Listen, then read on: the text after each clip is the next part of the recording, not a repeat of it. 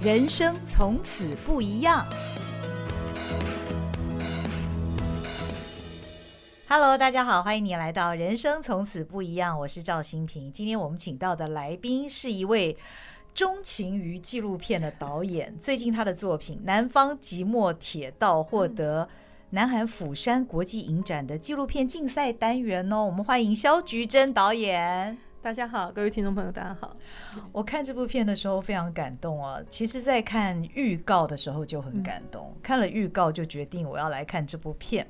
那这部片一开始呢，我觉得导演的镜头就呈现了一种寂寞的氛围哦，长镜头，然后让我觉得很想去探索那种寂寞。但是看了这部片之后呢，又觉得其实不寂寞，因为很多人其实是非常热爱铁道的。虽然这条南回铁路现在已经电气化了，但是导演留下来的作品跟那些画面，又让我们回到。那个时候的时光，觉得很棒哎！但导演，你怎么会挑那么难的题材啊？你花了六年的时间完成这部片呢？可是现在想想啊，还好有拍啊。如果如果没有拍，那当时关于这一条铁路上面的变化，然后关于大家对铁道的情感，好像也就会这样溜走了。所以。拍的过程很辛苦，拍的过程其实我经常有时候在电影放映后，有时候会跟观众互动嘛，分享。我跟他说，其实每一个时刻都有一些理由可以让我好像把这个计划停下来，因为这个计划完全都是我。个人在推动，然后从民间找资源，然后来完成。所以我们没有任何人委托我们，没有任何人呃，没有单位什么补助我们，呃，除了我去申请国议会。所以在这样的情况下，我觉得，嗯，真的要靠意志力跟热情才能完成。可见你的意志力跟热情是非常强烈的。当初之所以选上这个题材，也就是因为你觉得，嗯。呃，这个实在是有一个保存的理由，对不对？其实一开始刚开始要拍跟铁道有关的题材的时候，嗯、我并没有说一定是因为南选择南回而去拍铁道。嗯，嗯嗯，其实是因为想要为台湾的铁道留下一些记录，嗯，留下一些故事。然后我在寻找要从哪边开始切入。嗯嗯，嗯，那那时候刚好认识的朋友都把我往南回推。啊，因为南回要电气化了，要改变了，哦、所以那时候大家都觉得说，导演你赶快赶快，这时候二零一六一七年的时候，他们就说这时候要拍，就是赶快去南回了。嗯，嗯那所以有时候分享的时候，我就说我是被南回呼唤过去的，有个急迫感。那个时候，对，那个时候就听到说，哦，它即将改变，然后台湾环岛铁路系统最后一段还没电气化的铁道。嗯嗯嗯然后平常对南回也不是那么熟悉，嗯，但是你觉得它这真的很美。你看它从我们说从呃芳寮出发的话，嗯、右边是台湾海峡，那就走着走着看着四周都是余温啊莲雾园，然后看着右边是台湾海峡，走走走走往左边一转，然后走进中央山脉的南段，然后再来就是一连串的，就是看到的隧道高架桥。哦然后两边这时候不是莲雾了，全部都是爱文芒果，嗯、然后再来就穿越中央隧道，然后再拐个弯出去的时候，你看到已经是太平洋。短短的九十八公里多，可是他看到景色，看到的大山大海，甚至是这些自然作物完全不同。嗯、因为你进到台东也没爱文芒果，嗯、全部都变世家园了，他就觉得好好特别、好美的一段铁路。可是，一开始大家都觉得说。萧导，你要拍火车在北部拍就有了，你干嘛跑、嗯、那么远？嗯，大家想到都是远、哦，对对，对所以这个嗯，当时是狠下心来，往一股热情啊！但是就刚刚刚刚跟新平分享的说，嗯、有太多辛苦的过程，就是只要那时候自己不坚定，其实都会想停下来，嗯、因为呃跑那么远，然后我们整个花了前后从。开始拍摄到上映，大概整整六年的时间，所以嗯，但是现在看到在放映过程中，很多人有很正面，而且呃，蛮多人很感动，那自己又会觉得得到鼓励啊，然后又觉得说，哎，幸好我还蛮坚强、蛮勇敢，我又把它完成，那所以就留下记录了。如果当时真的放弃没有做的话，那现在这些记录也就流掉了。嗯嗯嗯，其实在这个片子里面，跟导演一样拥有对于铁道热情的有好多人哦。除了那些实际在第一线服务的人员之外，呃，电影一开始我们看到跟着铁道迷的镜头，也觉得那些铁道迷非常不可思议哦。他们其实要拍那样的镜头是要，呃。跋山涉水有点夸张，但是他们走的那个路径其实都是有危险性的，真的真的蛮不容易。因为我一开始其实那时候想要记录这个呃南回铁道，嗯，那时候是被它的即将改变的急迫感，嗯，又被它的这种美丽吸引啊哈。可是真的接触它之后，然后才发现哇，冲动之后你就要承担了，然后就在想说它怎么拍？嗯，那南回铁路跟公路在穿越中央山脉的时候，它其实是离得很远的。嗯哼，嗯哼，只是南回公路跟铁路不是像西部干线，很多时候公路铁路是就是，嗯嗯，一就是，嗯，对你经常开车开开，你就会看火车过，对，对，那你是很近，那所以你要追火车很容易。Uh-huh. 可是你在南回，它一拐到山区之后，火车跟公路它就离很远，嗯嗯，然后火车附近你看地图。没有路啊，嗯哼，对，然后但你又会看到一些很美的火车大景，嗯、然后那时候我还记得，我就去找这些铁道摄影的人，请问你们的点在哪里？我我那时候真的去买了一份台东地图，哎，哦哦，就纸本的地图，不是线上的，然后我就带着那个去问司机员，去问这些铁道摄影，请问这都在哪里拍的？哦、然后就记得那时候第一位带我去拍这个。火车拍南回的这个摄影师，他就跟我说：“你真的想拍吗？你是真的要拍吗？” 我说：“我人都在这里了，当然是真的要拍。”他说：“如果你真的想拍火车的话，我可以带你们去。”嗯嗯啊，但他马上就问说：“那你有没有你有没有开山道？”我说：“开山道。”然后再你有没有四轮传动车？啊，那要跋山涉水嘛？那然后另外又问你会不会怕蛇？然后你就。去想说天啊，我到底要去执行一个什么任务这样子？但你为了拍摄，你跟他说 OK OK，没问题，我们可以解决，我们可以解决。嗯，然后去了之后，才跟着他们的足迹，才发现哇，就像新平在电影里面看到的，我们啊爬电塔啦，爬啊爬爬，我还有我还爬蒙阿波啊，爬乐色山啊，爬这其实。真的不容易，那所以你看到那些非常棒的那些大景，其实我们花了很多心力才追下来的。哦，那现在都改变了。哦，对，现在真的都看不到了。嗯，这就是为什么导演你一开始就是跟着这些铁道迷的镜头带大家去看哦，然后也好像我们也跟着铁道迷一起爬上了那个非常困难的那个路，才一窥啊，原来。一下子豁然开朗，但是你在那个豁然开朗之前，你要经过一个很困难的一个过程，所以一开始就有那个铁道迷的那个感情在那个里面了。所以我，嗯，我、呃、我觉得很棒，你提到这一点，就是我虽然乍看我好像在记录叫南回铁路，嗯，但是其实我觉得我拍的不只是南回铁路。嗯、我一开始想为什么想拍一个铁道的纪录片，是我一直觉得铁道它承载记录的。不只是啊，我能不能几点几分到哪里？不只是一个硬体工具。Uh-huh. 我觉得它真正铁道记忆或铁道的文化真正迷人的是，我觉得它完全就是庶民生活的一种一种一种轨迹。嗯哼，你看台湾有哪一种交通工具可以那么那么贴近平常老百姓？嗯，有哪一种工具它可以带着你绕着台湾就转啊转，然后而且又那么有味道的？对，而且你看它的时间。他从日治时期那时候基础建设起来之后，整个台湾多少人的重要的这种移动是依赖铁路？嗯，有多少县市最重要的核心发展区其实就是火车站？嗯，然后以火车站为中心再展开嘛。所以你看现在各个县市的中心区，你几乎问他，哎，火车站在哪里？你几乎就到了老城区或或那个核心最热闹的区，嗯，对不对？那所以那很多的聚落发展都沿着铁轨啊。铁道的路线，所以我真的觉得火车这件事情在台湾应该是一个非常好拿来阅读台湾的路线跟视角。嗯，这当时是就想这样拍，所以在电影里面我也会借由铁迷的这个 这个他们的路径，啊，也让大家有机会可以好像觉得跟我们是很贴近的。嗯嗯嗯，我觉得看这个电影给我一种意识哦，是什么？其实没有在看正片之前看那个预告的时候。我就强烈的意识到，像我这样的一个呆巴怂啊，虽然南回铁路这几个字我们似乎很熟，但是我们根本就不知道南回铁路是什么，它的路线，它当时是怎么开辟的啊？那是多么艰难的一个过程，完全不知道。你可能只是很模糊，因为我以前是新闻记者，是主播，我播过那个搞鬼案，但但南回铁路它到底是什么呢？当时我一看这个预告片的时候，我就非常深刻的想要去了解这条铁路它的开辟的一个经过，以及它现在已经成为历史了。嗯，所以我觉得导演，对对对对对，电气化了，电气化了，是说那个那个画面嘛，哈，那个那种类型的那种铁道。所以我觉得导演你记录下来是一件很棒的事情。有现在觉得自己不错。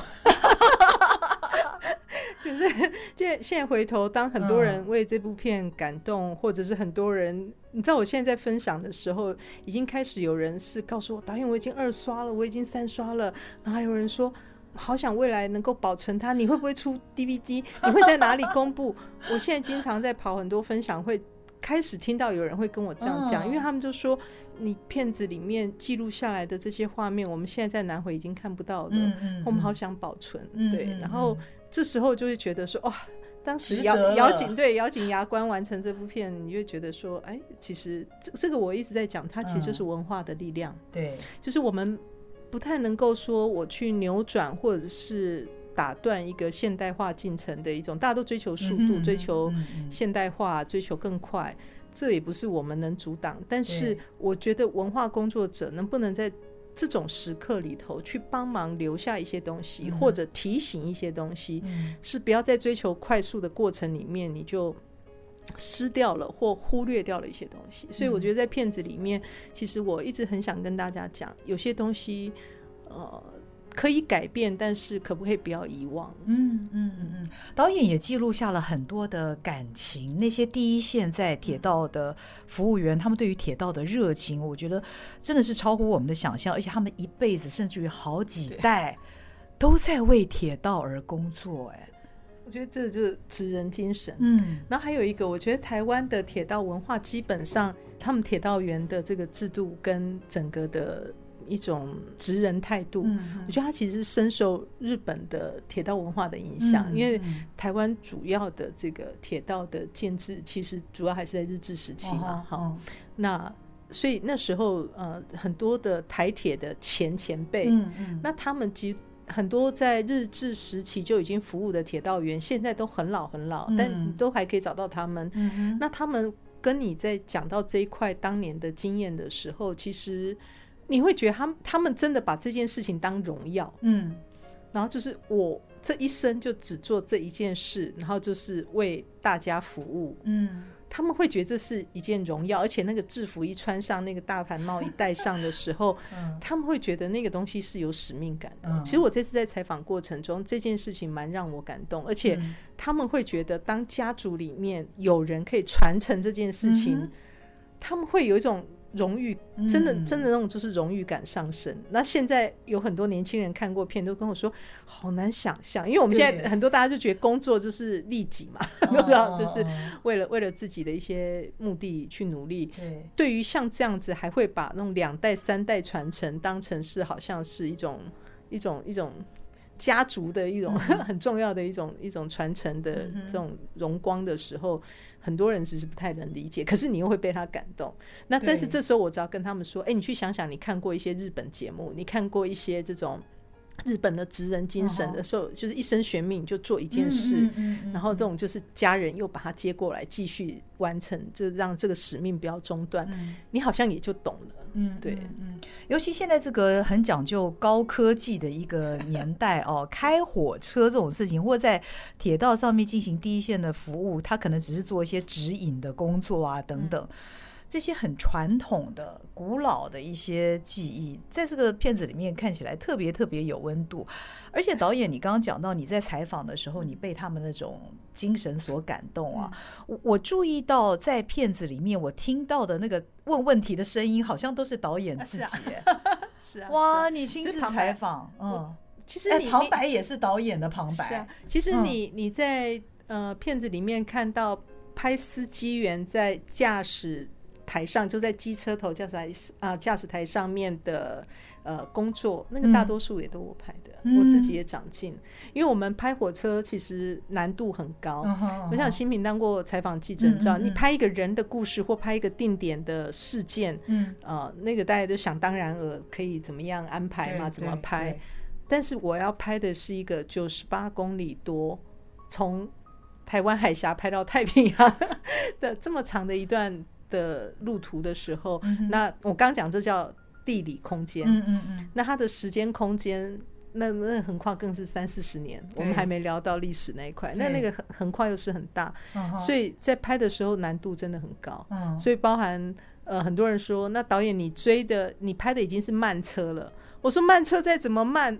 它也比你脚跑得快，而且它中间是穿越隧道，哦、穿直接从山脉中群山中穿过去，嗯嗯嗯、所以你基本上你没办法开车追它。嗯，所以我们为了拍火车，其实也是吃足苦头。对，嗯、我们要分成很多组，然后守在不同的车站，不同有的在车上，在车头，在车站。然后在不同的点，有的在山上，嗯、所以你才能一台列车过，你才能从不同角度拍到它。哦、那在车头站在司机员背后的大多数都是我拍的。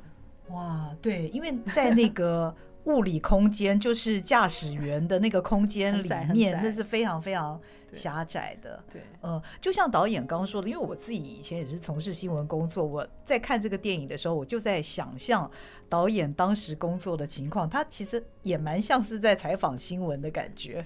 我觉得可以分享一个很有趣的，嗯、在有一次的映后，那就有一个人举手，嗯、他也是一个媒体工，嗯哼哼，我猜，然后他就问我说：“因为我一段讲到陇西站，嗯，我说我在那里一整，经常一整个下午，一整天下来，就是看到一个站务员，一只老黑狗，好，那跟两三个乘客，然后。”那个观众就举手问我说：“导演为什么要拍陇西站没有人这件事情？一般人的拍法就是几点会有车通过，然后我就直接到那里杵着机器，然后就看他通过。哦，没有人啊，于是就拍到画面了。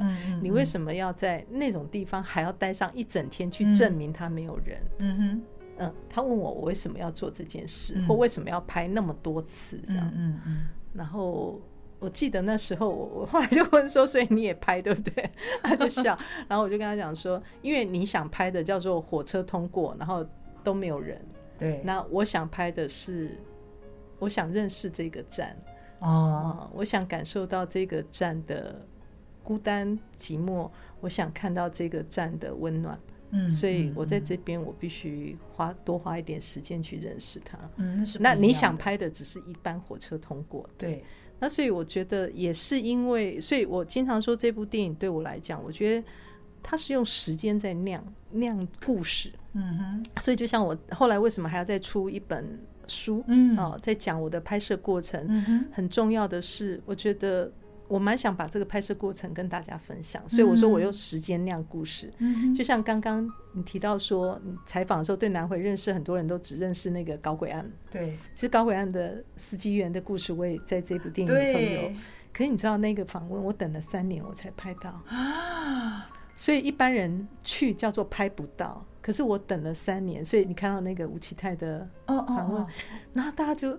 你知道是为什么等三年啊？因为他他没有办法面对啊，他没有办法谈哦，所以一般人你看到现在为止没有人访问过他。我不知道你在看的时候你会不会有感觉？因为我记得这已经是有四五家媒体在做采访的时候会跟我问到这件事，甚至有两个观众也是在映后举手问我，甚至有人问我说：“为什么你的片子里面这些人看起来都那么自然？”为什么他们这些前线的人都好会讲话？然后还有一个人直接问我说：“导演，请问你有给他台词？你有写那个给他吗？”我说：“为什么你会这样觉得？”他说：“为什么这些人讲话有时候还有那种感觉，有哲学家的那种那种意境？”我说：“没有啊，我说我做的只是跟他成为朋友，嗯然后让他信任我。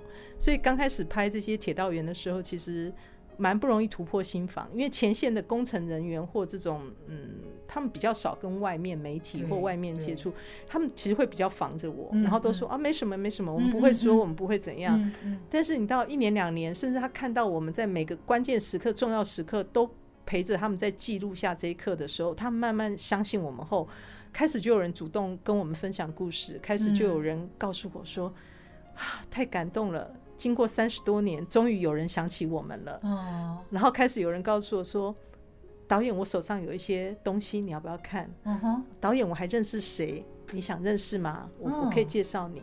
所以我说，我们用时间去让这个，好像让它自然熟成。嗯嗯。所以我觉得他拍出来的韵味，我觉得会有一些不太一样。导演讲的真好，其实这也就是一般的可能新闻性的节目，跟这部用时间换来的电影所呈现的那个深度是不一样的。用时间跟信任换来的。对，所以我每次接受新闻那种现场的记者采访，我最害怕的是什么？就是那种。导演，你可以用一句话说你的现在的心情。导演，你可以用三十秒把你拍这部纪录片的重点讲出。我每次只要一听到这样的采访的时候，我完全就呆若木鸡，然后我会不知道怎么办。请原谅电视新闻工作者们，是吧？是不是有时候会这样？是因为电视新闻的长度真的是太短了，请原谅我们的。急躁，我觉得属性不同，就是说我们在面对的都是一种现场，但是新闻因为它有一个快速，要很快的把一些讯息传递给大家。那我们的话，我觉得我们很多时候反而是要提供一种所谓的导演的视角或观点，我们怎么去看待，或我们怎么去。呃，看到这个事情的不一样的一面或更深的一面，所以有些时候我们会有我们选择的方式去进行。嗯，嗯，嗯，对。导演，这是不是你一直钟情于纪录片的原因啊？你从学生时代就拍纪录片，一直到现在，就大四的时候完成了一个作品。嗯，嗯呃，我是很喜欢说故事的人。嗯、我觉得说故事有一种很棒的魅力。你看，其实很多的历史的书写，它也都在讲故事。嗯嗯嗯。嗯那我觉得人的文化的传承，不管是这些口传的诗歌或什么，他也用说故事的方式在告诉你很多东西。我觉得能跟人分享故事是一件很过瘾的事。嗯所以我自己觉得能够用文字写跟用影像拍都很棒。所以我觉得有机会跟大家分享，我我我还蛮乐意做这件事。可是剧情长片也是故事啊。呃，我。中间其实我有十一个十年的时间在一家电视台，然后我我们也有做戏剧的监制。我觉得还有一个很大的不同是，剧情片、剧情片、纪录片、动画片、实验片，其实都是叫做电影，它只是形态不同。对，那。剧情片它是虚构的故事嘛，对，不对？那有一段时间我拍纪录片拍到很累的时候，因为有时候你面对真实的情感、真实的命运、真实的啊现实的残酷，好了，嗯嗯嗯、拍了之后也会觉得很疲惫，嗯、会觉得说，那我除了成为一个很资深或很有名的导演后，我好像无能为力去改变这些人的命运或什么，或者是你拍一拍，你跟这些人有情感的交集，嗯嗯、你有时候又会有些顾虑，嗯。呃。怕会不会伤害到他？怕会不会怎么样？有时候拍久了也会累。然后那时候我就也曾经尝试，我们就把它写成剧本哦，然后变成一种虚构的故事呈现。我想它就像绘画，有些时候你你你适合直接写生，嗯，但有些时候或许你也适合可以画一些抽象画或者是 印象派的画。我想。我我我自己的感受，我都觉得我们用不同形态在记录这个世界，哦，那只是选择的形式不太一样。嗯嗯嗯，这这我自己的感受。导演用写生跟抽象画这样子的形容，真好，很妙，就是这样。嗯嗯，可这么多年来，你其实大多数你拍的都是纪录片嘛？那看过这么多真实的人生故事跟片段，你觉得对你自己的人生有没有什么样的影响？我我讲一个比较好笑的哈，嗯，因为你刚刚讲到新新闻采访 这件事情，我记得我在我一九九九两千年连续拿到两届的金马的最佳纪录片嘛，我记得那个颁奖典礼后就会有到那个后台，然后那个媒体不是接受采访，对，然后。就发生一个很好玩，果真有一个电视媒体，然后就来采访我说：“导演，你你那个得了两届金马奖的最佳纪录片，可不可以请你用一句话形容你拍纪录片的收获？” 然后我记得那时候真的我脑袋一片空白，一句话，我拍纪录片。然后想这要讲什么，我真的说你给我一分钟想一下，嗯，然后再讲一句话，好难好难，一句话讲什么？但我很认真想，而且我很认真说，我说纪录片带给我最大的收获就是让我体悟了生命无常。嗯，但那个记者就收机器收麦了。他就没有继续再问下去，没有，他就只要一句话，而且他是，是他是娱乐版的记者，他可能觉得我们这种太严肃了。Oh. 天啊，这个人到底在讲什么？什么？怎么人生无常？怎么会上得了娱乐版面？但嗯，现在回头来讲，或我们现在比较有多一点点的时间来谈的时候，嗯、我觉得那的确是拍纪录片的过程。我我觉得他很像苦行僧，哎，就是你你你好像在。这种 我这样讲会不会太那个？会啊，你像很像在人世间行走，然后你就去看到这些不同的生命样态。那当他们愿意让你走进他们的生命，去分享他们的生命的时候，你知道他们愿意敞开，完全让你走进来。嗯，那我们也取得他的信任。就在那个时候，呃，我是一个佛教徒，我觉得那个时候你真的很像在阅读一一部经藏，阅阅读一个人的生命，他经历的。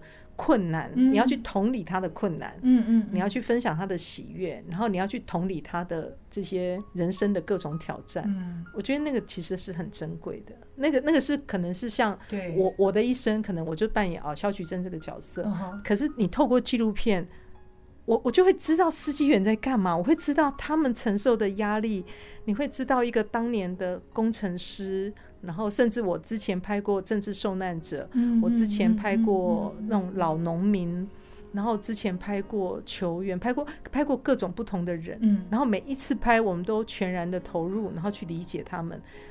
虽然我没有当过那些角色，嗯、可是因为他们的分享，你就会突然觉得自己好像好像多活过很多。所以我那时候真的有感而发，我回答那个记者，其实我是很认真的，嗯嗯，对对是，对，是，但是可能我选择不对，他可能想说你怎么会讲那么沉重？我应该要讲一些什么八卦或有趣的，或者是讲一讲说啊，我拍到自己快倾家荡产，可能这个就会希望这个记者能够体悟到肖导演在讲什么。我觉得拍纪录片在那个他们愿意让你走入他们的人生的这件事情，这真的是极其宝贵。很不容易。你现在叫我要对某个人突然敞开，你觉得也很难吗？我觉得这其实是要有一些信任的。嗯，对。所以在这个电影里面，或在《南方寂寞铁道》的这个书里面，我写了很多的过程，就是大家看电影就觉得哇，很很自然。我其实很希望这个电影本身也像一趟旅程，一开始好像从你。啊，认识这个铁路，认识这个站，uh huh. 然后最后到认识人，然后最后走进时光隧道，认识它的历史，uh huh. 然后最后回到情感。但是你看起来在在正片里面，你看起来非常顺、非常自然、非常情感饱满的这个旅程，uh. 我很想在书里头去告诉大家，其实。每一步走的都还蛮辛苦，而且怎么去找到这些人，怎么去突破心房，让他们愿意分享，怎么去找到这些资料，我觉得它本身就是纪录片的一部分。嗯，所以我其实就想说，这个也要跟大家分享。这样，我觉得导演你在花了很长的一段时间拍完之后，我觉得后续那个整理资料的过程，你如何剪辑？其实我不敢想象，那是一个多么庞杂的一个工程哎、欸！光后置剪辑大概有七八个月的时间哦，对，所以也有很多不同的版本翻来覆去嘛。嗯、就是一开始就会，剪接师最讨厌导演的就是你这个想要，那个想要，这个想要，那个想要，然后都舍不得，然后旁边就会有人一直跟你讲说，可是如果你要进电影院，你那么长会没有人要看。然后，如果什么都想要的话，你会怎么样？你你还是要做出选择，对对。嗯嗯。所以我很喜欢很喜欢用厨师这个概念来形容一个说故事的人的功课或导演的功课。厨师啊，就是像我们我们到一个菜园子里，嗯，或到一个市场，我们采买了很多东西回来，嗯，那整个桌上我们可以摊了满满非常非常多的食材。可是你这时候你不可能把这些食材就原封不动就塞给你的这个这个食客，嗯、他们会疯掉，他们也不知道怎么吃，或也很难吃。你必须料理，但料理的过程你必须做选择。嗯，除了你必须认识你这些食材它的特色，这个好在哪里，那个好在哪里，它的缺点，它的怎么样，嗯，搭起来之后，它会是一个什么样的口味，嗯，然后你认识你这些食材之后，你要选择它适合怀石料理，适合红烧，红烧还是适合清炖，还是适合麻辣？嗯、那你必须认识你的这些素材之后，你选择一个要用什么方式去会诊它跟梳理它。嗯、那我觉得这个就是叙事。叙事上面的这个这个挑战，嗯，对，那我觉得那个过程有点像，我觉得这样那个听众可能比较能够理解导演是在干嘛。其实看完之后，我的整个情绪是非常非常饱满的，我我不觉得寂寞，嗯，我觉得他不寂寞，所以他的副标，你有没有看到我们的呃宣传海报或很多上面的副标，我都是写一个人的孤单，一群人的不寂寞，嗯，所以我说这部片其实是很。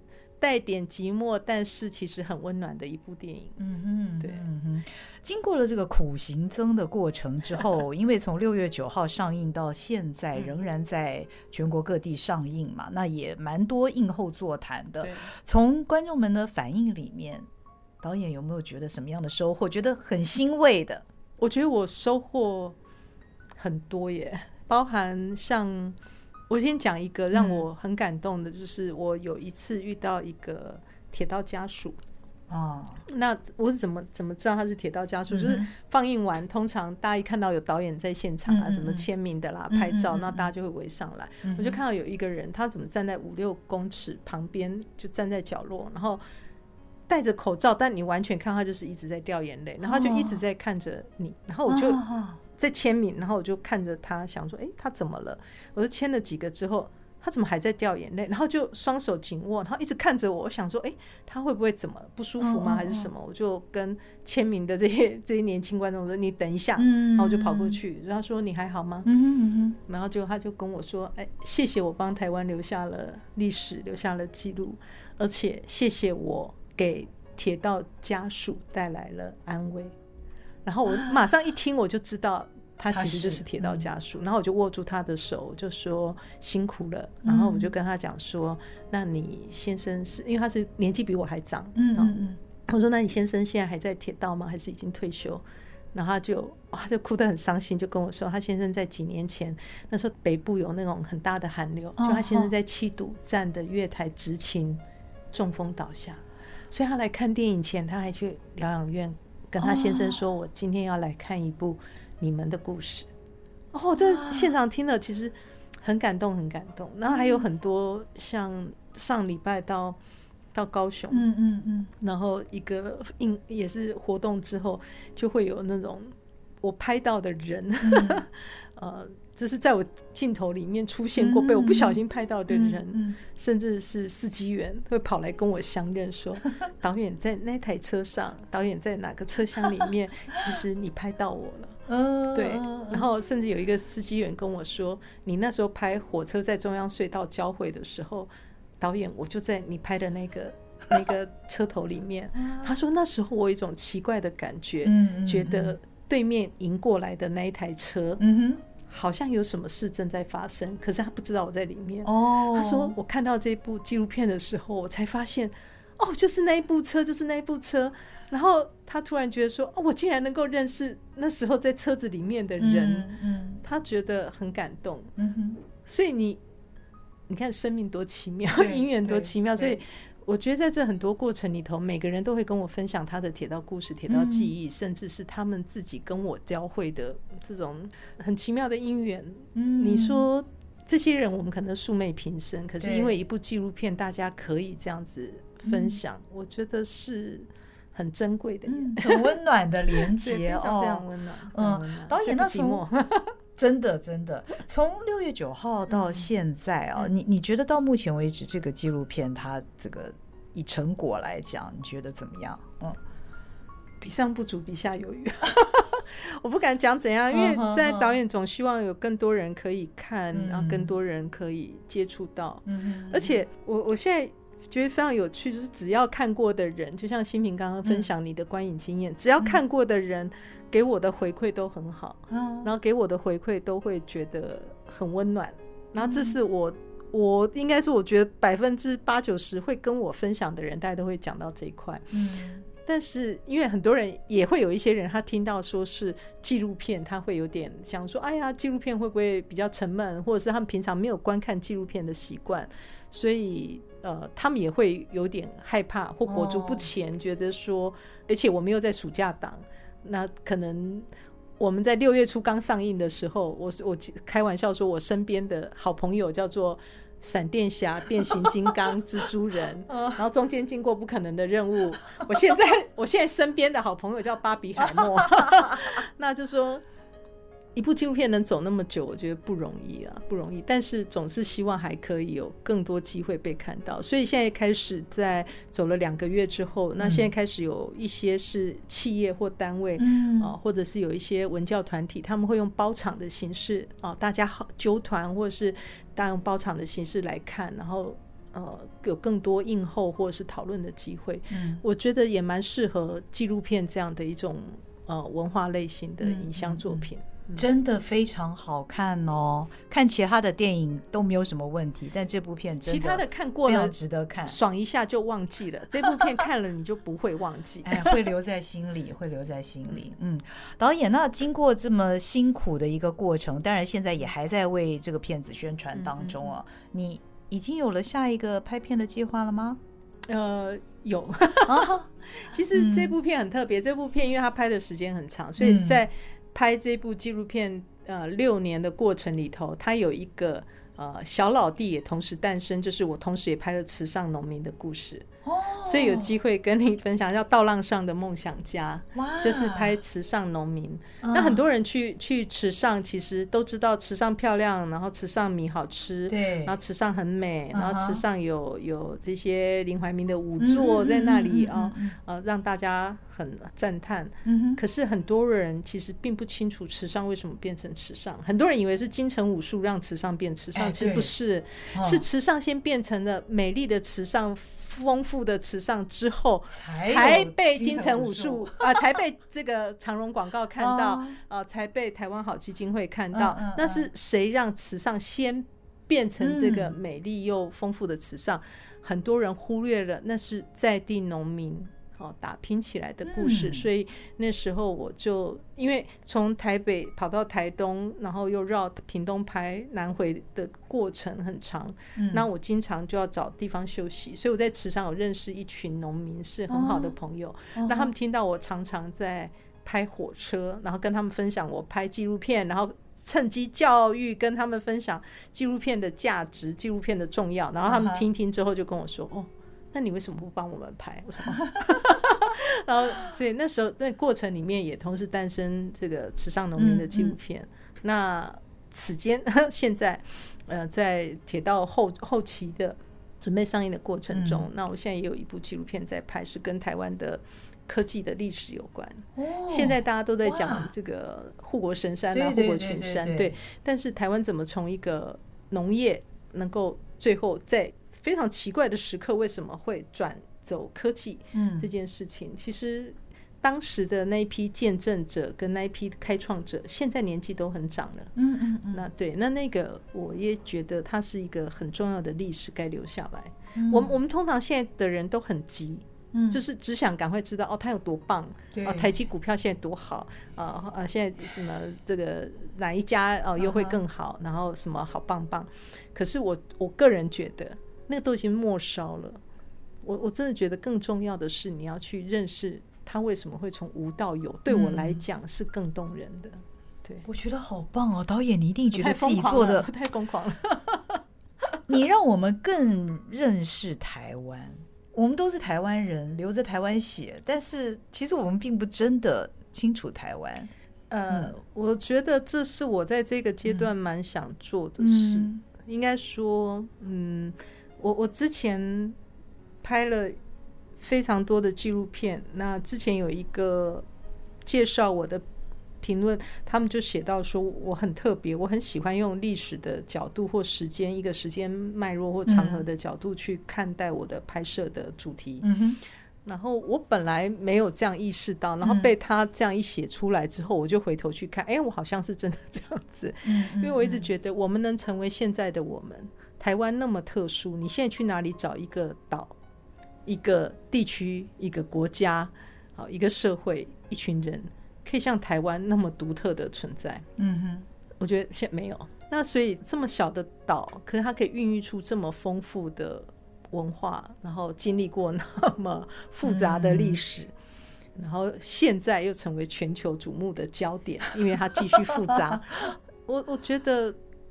我们都应该要更去理解这里发生过什么事。嗯、然后台湾经历过很长时间的戒严，在戒严时期里面，你比较很难去有很多民间书写。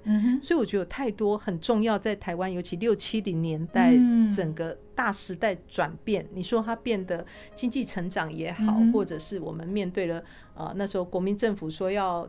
打回去，然后不可能打回去。嗯、要深耕台湾，如何跟台湾自己过去的历史、嗯、过去的有太多东西，在那个时候，我觉得都过度简化。嗯哼，所以这时候你回头去看那段很精彩的历史，有太多东西，我觉得没有被好好整理留下来。嗯那我们现在不把它整理留下来，我们要拿什么东西交给未来的年轻人？嗯哼，我我自己可能我现在有另外一个身份是老师，我在清大，对，对对，我在清大，嗯。我经常会觉得，现在有很多人觉得现代的年轻人对台湾比较没感情，或现在年轻人比较利己啦，现在年轻人啊缺少什么文化认同。我会比较自我反省，我觉得不要再怪年轻人，应该要说的是我们这一代的中年人，嗯，我们是不是够努力去把这些东西好好整理留下来，嗯，好好去把遗漏的东西找出来。然后能够好好的去交到下一代手上，不然他们现在的年轻未来要拿什么去交给他下一代的孩子？嗯，那告诉大家，我们在这个岛上曾经有过这些很精彩的东西。你一定觉得自己做的工作是很有意义的吧？呃，意义我不敢讲意义，可是我我至少觉得它值得做。就像这部纪录片。整个片子里面大概有六六六七成的画面，你现在就算现在你带着摄影机去南回，你都拍不到了。嗯、现在全线都是电气化电线杆，嗯、都是电车线。嗯，蓝皮普快、复兴号、采莲自强号全部退役了。南回的这些站，第一代的南回车站站体、月台也全部改变了。嗯哼，你这时候再去也拍不到。电影里面的内容，嗯，但是那时候我们拍下了就留下了。你知道，我电影里面也有好几位受访者已经去世了，哦，所以你这时候就会觉得说，嗯，还好有拍下，嗯，就像我两千年的时候，我有一部纪录片拍的是农民，就是跟国民政府一起来的老兵嘛，嗯，那因为我父亲也是当年的六十万大军之一，嗯，那时候拍的时候。没有想太多，那就觉得应该要也要帮他们留下一点记录。嗯，现在这部片变成很重要的 史料。对，因为第一手真的直接去拍到这种第一代农民的纪录片，嗯、就是这么一两部、两三部而已，嗯、它变成了很重要的记录。嗯嗯嗯，那你也会回头想说，如果那时候没有记录下来，其实也就没了。对，所以我怎么看待自己的工作？呃。对啊，一定觉得它很有意义才会继续做。可是我不去想太多了，嗯、想太多你就算计太多，你就做不下去，嗯、就只觉得说不做就没了，然后就觉得还能做，那就再做一点。嗯、所以希望未来可以有更多人可以支持纪录片的创作，因为过程会很辛苦，嗯、因为别人可能现在还没意识到这样的东西它有什么重要。那哪怕很多的企业或民间，他们在呃想要赞助或者是支持一些文化工作的时候，我也必须讲，有些时候我们会遇到很残酷的这种挑战。比方他会跟你说，就是他们要赞助那种热闹跟让他们可以很好曝光的，他一听到你可能要花两年、三年、哦四年拍摄。那那等你完成的时候，你再来找我。可是想说你不帮我，我怎么会完成？嗯嗯、或者是他会跟你讲说，那你可以告诉我们评估一下，呃，我们赞助你，我们可以得到什么？我我每次遇到这个时候，我都在觉得说，哎、欸，我好像二十年前、三十年前刚拍片的时候，也是遇到同样的提问，怎么隔了这么久了，还是同样的提问？有时候，当然我们还要编一套东西出来了哈。但是如果现在真的讲心里话，会觉得。你能得到，你能得到什么？我要怎么告诉你，你能得到什么？嗯哼，我以为我们可以一起得到一些东西，可是我很难回答我能够让你得到什么。然后我每次遇到这种的时候，我都不知道怎么办。所以这个这个还是很不容易的。谢谢导演的努力，我觉得身为观众我们很幸福，真的也很期待看到导演接下来其他的作品。谢谢导演，花一张电影票，然后去看我们花了几年的时间，看到这些片子里面的人用了几十年的时间，甚至一生累积出来的经验分享。我这一张票两三百块，我找不到你现在可以有 CP 值那么高的活动了，所以有时候。我也希望透过各种不同的采访或媒体的机会，可以跟大家讲，我觉得纪录片其实是很是很精彩的。确实，确实，其实我觉得现在的观众也看过蛮多纪录片了，大家会体会到纪录片非常好看。谢谢，嗯，谢谢导演今天跟我们分享他拍摄的心理的故事。啊、呃，不要忘了还有书哦。